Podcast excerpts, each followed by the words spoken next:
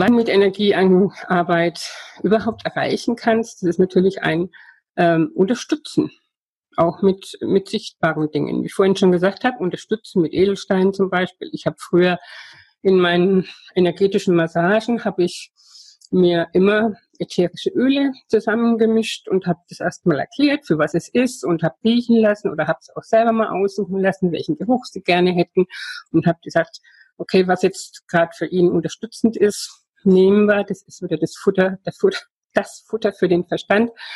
Aber natürlich hat es auch seine Wirkung. Und wenn es dann noch mit Energie, mit bewusster Energiearbeit unterstützt wird, ist das schon eine, ähm, eine, ja, eine gute Unterstützung.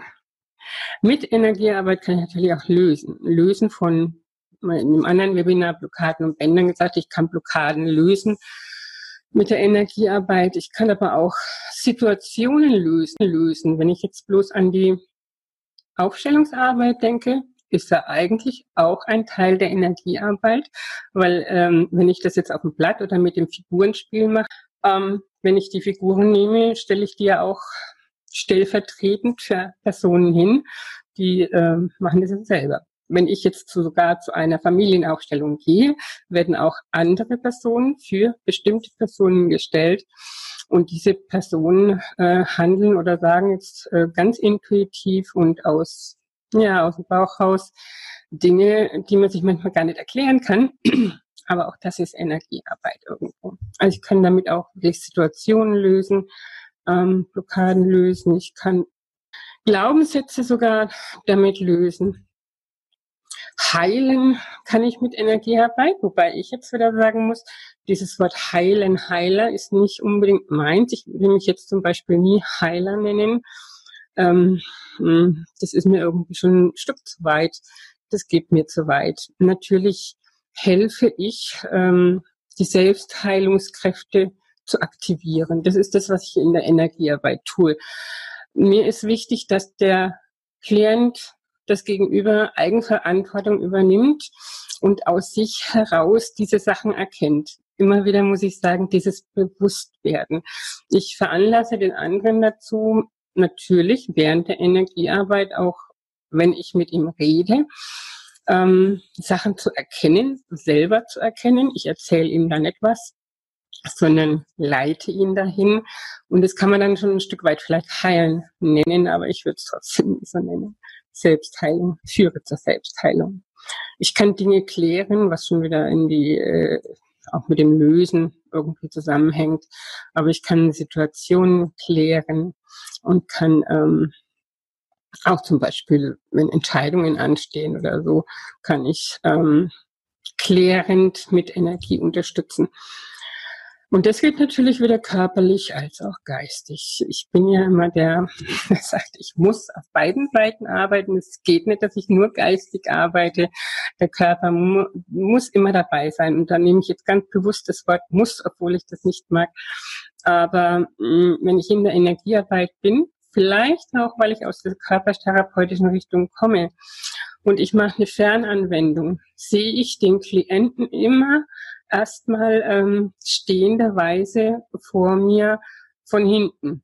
Das kam einfach so und das ist bei der Dornanwendung, die ich eben ähm, real mache, auch nicht anders, dass ich den Klienten erstmal vor mir stehen sehe und sehe dann auch sein, sein Skelett und wo Fehlstellungen sind, Blockaden. Und ich kann dann Rückschlüsse von diesen körperlichen Symptomen, die ich sehe, eben auf die geistigen machen und ähm, arbeite dann sowohl körperlich, also an einer Fehlstellung eventuell oder einer Blockade oder auch wenn ich in der Aura was wahrnehme, als auch auf der geistigen Ebene.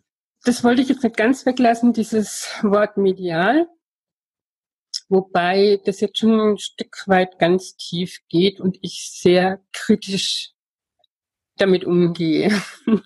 Ich war selber mal bei einem Medium und es war auch klasse, gar keine Frage. Also sie hat mir unheimlich geholfen. Aber nach einigen Aussagen, ich war nicht nur einmal bei ihr, ähm, wurde ich sehr, sehr stutzig. Und jetzt aber nochmal von vorne angefangen, das Mediale, das liegt eigentlich auch in jedem von uns, wenn er seinen, seinen priorisierten Sinn benutzt. wenn ich alle meine Sinne immer einsetze und immer nutze, ähm, bin ich sehr, ja, splitte ich meine Energie auf alle Sinne, die ich so habe.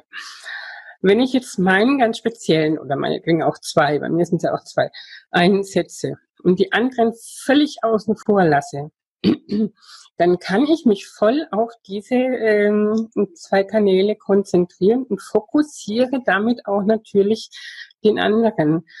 Und so kann ich natürlich auch ähm, in meinem Fall Bilder und Gefühle empfangen. Mit dem Medialen, wie gesagt, im Prinzip liegt es in jedem drin. Vielen ist es natürlich von klein auf gegeben, äh, vielleicht auch durch Vorfahren, die das selber gehandhabt machen, dann liegt es schon irgendwo in der Familie und dann sind die das auch von klein auf, äh, wachsen da eben mit auf.